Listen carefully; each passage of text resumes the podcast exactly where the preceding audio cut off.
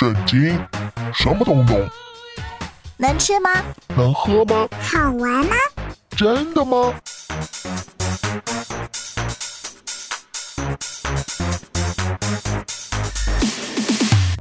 圣经鸡尾酒。干杯！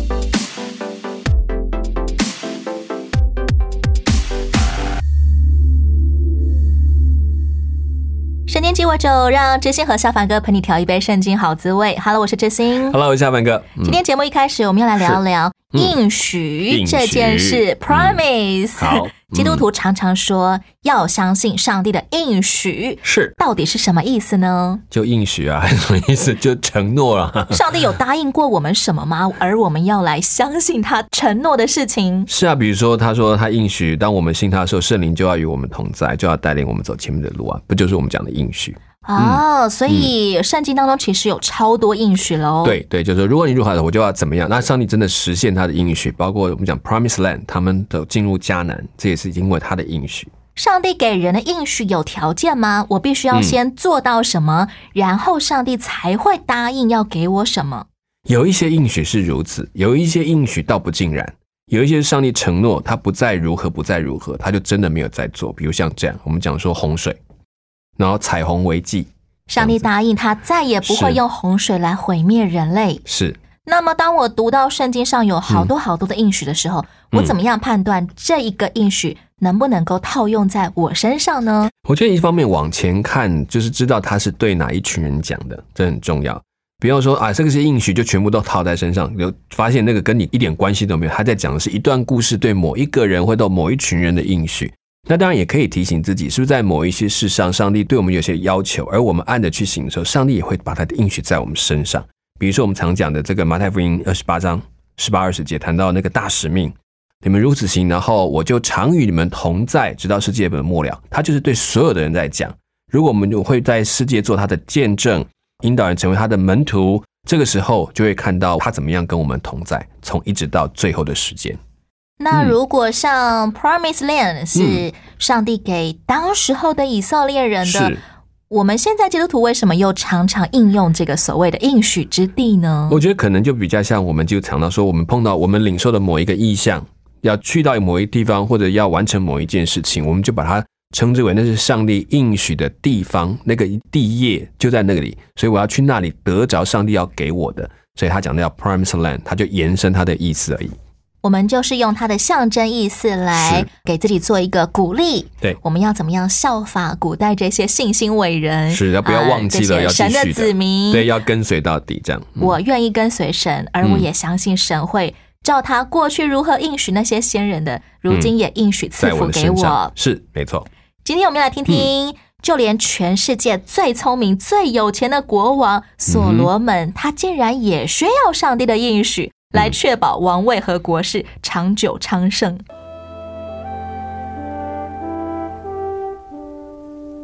哦陛下好像睡醒了，哎，天还没亮，那一定是个异象。异象。对，上帝清楚的对我说你向我祷告祈求的，我都应允了。我已将你所建的这殿分别为圣，使我的名永远在其中。我的眼，我的心也必常在那里。你若存诚实正直的心，行在我面前，遵行一切我所吩咐的，谨守我的律例典章，我就必坚固你的国位，在以色列中直到永远。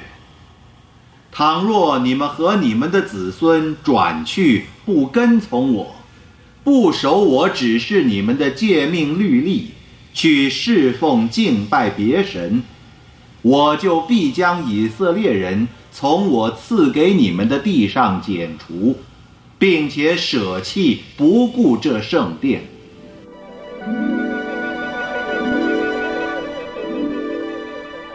圣殿完成后，所罗门又花了十三年为自己和他的妻子法老王的女儿建宫殿。他另有大船队，从世界各地带回各种宝物，他的名声也传遍各国。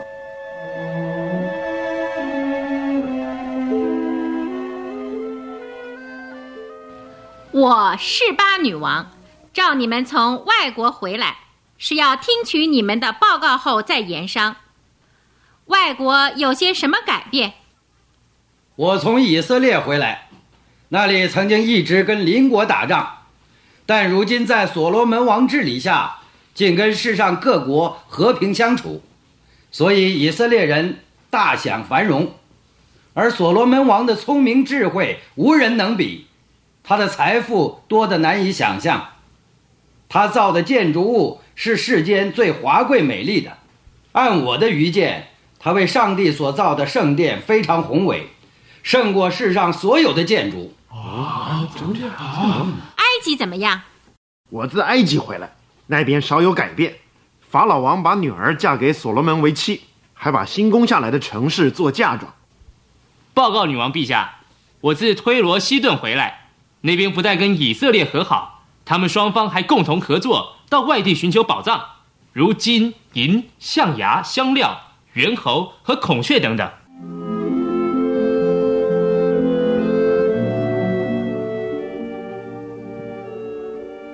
陛下召见，请吩咐。将军，我要去耶路撒冷会见传说中的聪明又富有的所罗门王。陛下要知道。去耶路撒冷是长远而危险的旅程，这我了解，但我已决定了。你为我指派卫队，还有，你叫总管家来见我。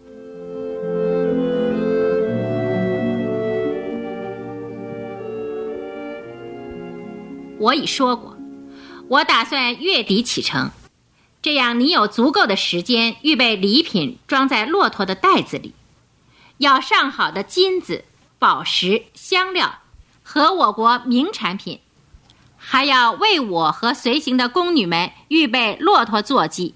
你也要跟去，了解吗？是，陛下，女王万岁。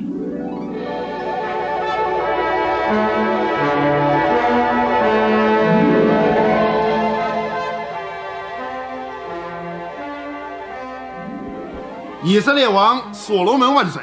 报告陛下，示巴女王来朝见。在我的宝座旁为他设一个座位，然后护送他进来。是，陛下。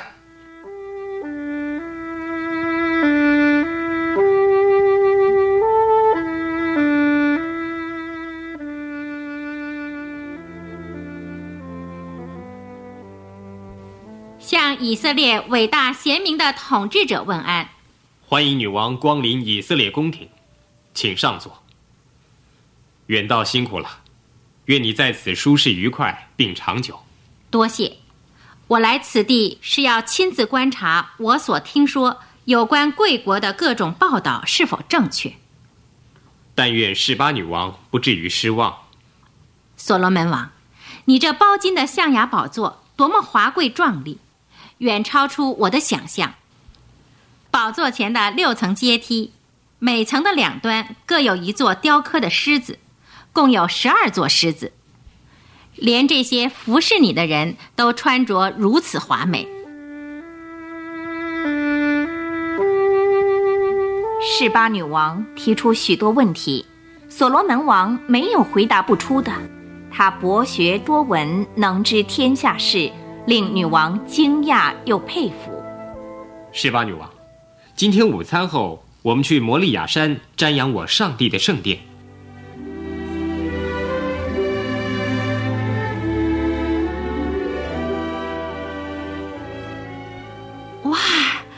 多么雄伟壮观的圣殿！所罗门王，这都是你亲自设计建造的吗？不，实际上是先父大卫王在上帝引导下所设计的，我只是按他所设计的图样去进行罢了。虽然有图样设计，但要完成这浩大的工程也真不简单。不错，几万个工人费了七年的时间才完成的。圣殿中怎么没有你上帝的塑像或画像呢？哦，没有。我们的上帝命令我们不可造天上地下任何物的形象来祭拜。你知道，我们的上帝是宇宙的创造主，虽然没有人能见到他，但是他从天上可以洞察我们的一切，听见我们的言谈，知道我们的心思意念。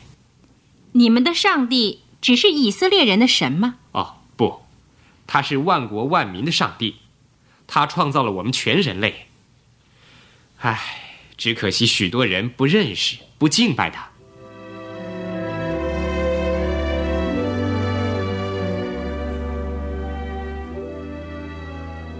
你回国前，请告诉我，在我宫中你喜欢什么，我可以送给你。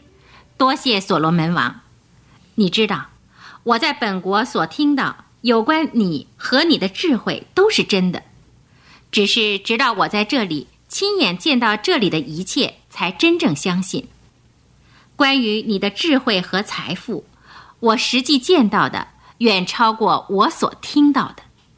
十八女王，我真高兴没令你失望。你的仆人们多么幸福啊！他们可以常在你面前聆听你智慧的话。愿你的上帝得到赞美，他喜悦你，使你做了以色列的王。因他永远爱以色列，所以立你做他们的王，使你秉公行义。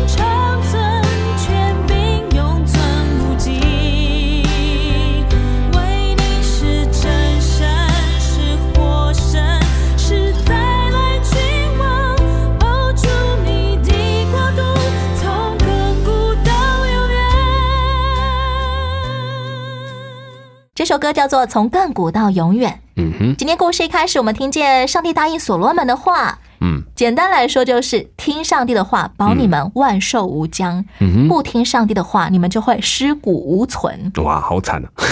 这样的应许 听起来有点可怕。是，其实这有，我觉得它不太完全像应许，它像是警告。就是说，其实你今天可以获得这个地方，有这个国家，如果不是上帝的保守，你真的没有机会。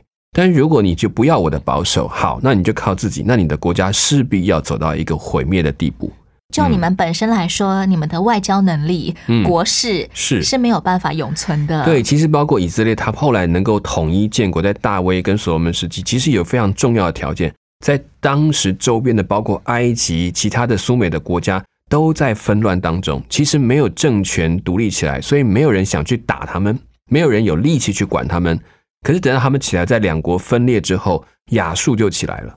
那时候亚述就开始往东边进发，就开始要想办法要去抢埃及，以及占掉这块最重要的往欧陆、往非洲的路桥，就是以色列他们所在的地方。所以开始纷争就出现了。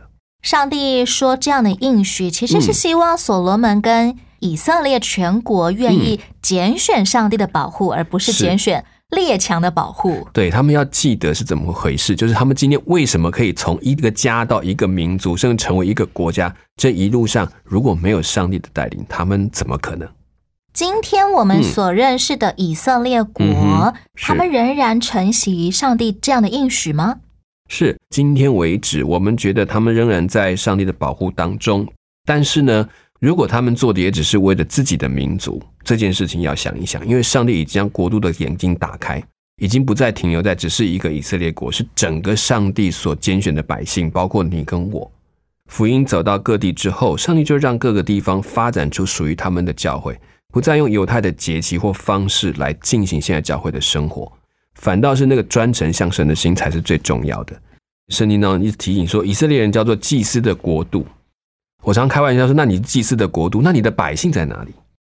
当以色列人被嗯。掳到列国去的时候，他们反而也就真的成为列国的祭司了，对。让人能够透过这些以色列人认识对。以色列的上帝。对，当时没有了这个圣殿，反而到处都是会堂，在每一个会堂所在的地方，他们看到这群人跟这个民族跟其他民族不一样的地方，然后开始有一些人来贴近他们，甚至害怕他们，甚至来会堂里面想在旁边听个道，成为这样的一个信上帝的人。上帝起初的期待就是，以色列人如果愿意投靠他，嗯那么以色列国可以被保存，嗯其他列国也可以透过以色列蒙祝福。对，他就万国就可以因他得福，这才是最大的福气。今天上帝也是这样期待基督徒。嗯如果我们愿意投靠上帝，专心一致，嗯我们的人生可以蒙保守，而我们的人生也可以成为别人的人生的祝福。是一段歌曲之后，我们要来聊聊以色列国如何祝福了一个邻国。主啊，你世世代代做我们的居所，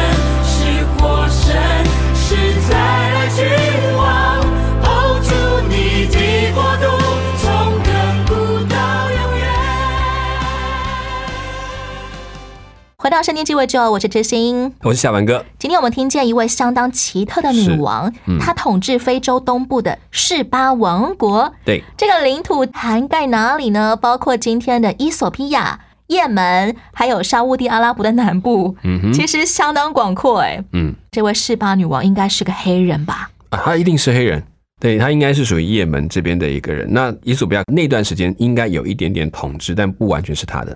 示巴王国算不算母系社会啊？所以才会有女王。这有可能，因为在当时的部落文化里面，母系的社会算是很正常的。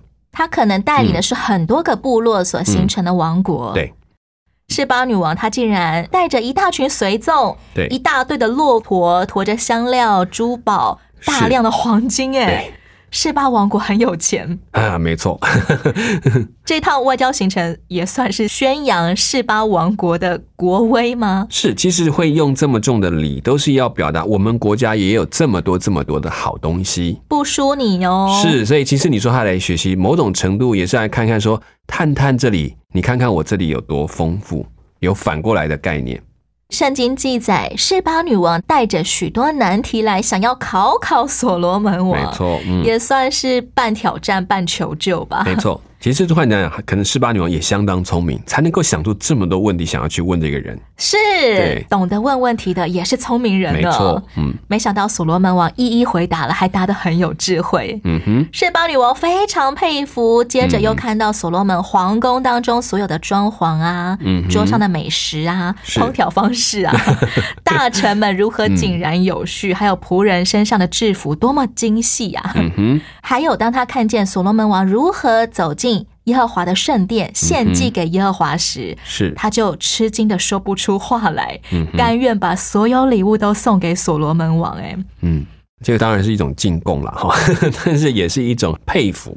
甘愿臣服，说我是小国，你是大国的意思。是我，然后想在这里学到更多的东西，也是把诚意也表达了。当时候向所罗门王进贡的也不止是巴王国，有好多嗯好多国家。是当他们进贡这些礼物的时候，可以换取到以色列国的保护吗？我觉得这当中一定有相当程度的一些交换。我要成为你的属国，那你当然也要成为我的保护，或者是供应我一些学习，或者是财务其他的东西。这可能也包括当时的国际贸易，倒比较像这样。我倒觉得可能所罗门跟周边的国家建立非常好的贸易关系，就是用这个方式去保证彼此的贸易往来都是很和平的，然后彼此保障彼此的收益，这样子。趁着这种外交行程，就会签订一些两国之间的外贸合约。是是是，他我觉得他以和平的君王为称，所以大概是以这个角度，因为与军队来讲，毕竟还不可能多到能够去照顾这么多的地方。可可是可能有军事买卖，比如他制造的武器，可能非常的精良，这也可能变成买卖中的很重要一项。这样一来，嗯所罗门统治时期的以色列国到底有多有钱呐、有人说很难讲，所以到现在还有人在找所罗门宝藏，不是吗？很多小说都会用所罗门的宝藏来做一个来形容题材。对，是这样来说，所罗门王他的生活会不会太过豪奢了？毕竟他道德上。面的会不会 不太好呢？我觉得这当然也会受影响。比如说到后来所罗门的老年的时候，其实，在财富跟外交上的成功，让他觉得他可以用外交模式去改变他国家的关系，所以用财富、用外交方法，就变成他老年的一个很重要的危险，也使他能够为什么会吸收太多其他国家，然后就妥协了太多的事情，这也是他的危机。中国古人的智慧就说：“嗯由俭入奢易，由奢反俭繁难。所以年老的所罗门王最后他就过不回原本的生活了。是，然后凡事哈啊都很聪明嘛，那只要一妥协，稍微转个弯，自己想一想，改一改，哎就可以了。这种东西就在也在我们就是生活当中要很小心。有钱就只会想要更有钱耶。是啊，当然为了钱的理由，可能会给自己编造很多合理的借口，说那我们就可以这样做生意，我们可以这样去处理事情。为什么圣经会形容当时候全世界有权有势的人都嗯想要来觐见所罗门王，而且是想要听见上帝赐给所罗门王的智慧话？哎，我们要回到一件事，他们所谓的世界到底有多大？可能比较集中在就是怎么讲，迦南在范围到后面的叙利亚，然后南部到阿拉伯这个大概区块，中东对，如果你到埃及或其他国家，可能还没这么的注意到它。我觉得对很多的城邦国家来讲，他们没有办法想象一个国家的制度可以做到像这样。哦，对，所罗门在里面他讲，见习一个文明国家是如何 run 起来的。对，比如所罗门他制造的，他设计的很多制度，甚至他仆人的制服、百官的服饰，那些东西都要有一个相当的文明跟权力的设计，才会像这样子这么有次序。不然在很多国家里面，可这些官制或管理都就是部落的头，大家商量商量，或者是共主，或者来比看看谁的武力强，就这样子来做正事，没有做真正的管理或整个国家的经营这件事情，他们可能真的需要到所罗门这边来看一看。那么现在基督徒我们可以拥有什么样的聪明和智慧来让别人也想要求教呢？嗯，其实很有趣。我们基本上在我们所学习的过程当中，如果我们常常有一些好的发展、好的发明，其实甚至包括很多知识的学习，其实有很大的目标。我们是不是真的常常为人类的福祉去思考？包括很多的学者、科学家，过去我们早期的他们在研究，都在想一件事情：怎么样可以对人有帮助？所以他们才去做这些的研究。只有这样的角度，其实就会让我们的知识成为一种很有很有福分的事情，而不只是为了研究而研究的。学生时期在升学的时候，我们可能常常只有想到我可不可以读到明星学校，我可不可以赢过别人，嗯。可不可以呃得到那个顶标的成绩，对，却比较少想到我在学业上的成功和成就能不能够成为别人的祝福。是，如果他有这样的心态，我相信在学习，第一个比较快乐，第二个总会觉得自己真的是有价值的。当我们还年纪小的时候，很难想象我要怎么样去成为 别人的祝福、哎，是是，可是我觉得那是经历。比如说，其实我们就很多的目的是盼望在学习能力强的人可以去协助学习能力还不够的人，然后彼此来提升，然后也增加彼此的价值。这是一个很重要。就除了他在学习东西以外拿到好成绩，还拿到一个跟人互动，并且知道自己学习的价值的那种所在的那个很重要的根本的建立。再反过来，如果我们是示巴女王的时候，是当我们是一个求教者，嗯哼，尤其是看到别人有多么聪明、多么有钱的时候，我们可能不见得会像示巴女王一样 这么自然的，他就赞美所罗门王。哎，尤其是我们可能在社群媒体上面看见别人过着非常优渥、舒适的生活的时候，嗯会有一种自然的反应，叫做酸溜溜的嫉妒。有什么了不起？我觉得可能有两个部分要思考，一个是十八女王真的够聪明，她懂得什么是真的是好，所以她不是不会用一种嫉妒的角度，她认为我能够学习，我能够从她身上找到好东西是好的。那另外就是在拥有这么多丰富的人，他如果做得到谦卑，这件事情就不会变成是让人家容易嫉妒的事情。当然，如果有些人真是硬要嫉妒，你怎么谦卑都没用。但至少就是说，他懂得不是在炫耀自己的学问，而只是很诚恳的跟你分享我知道的事情，至少可以减少这样的机会。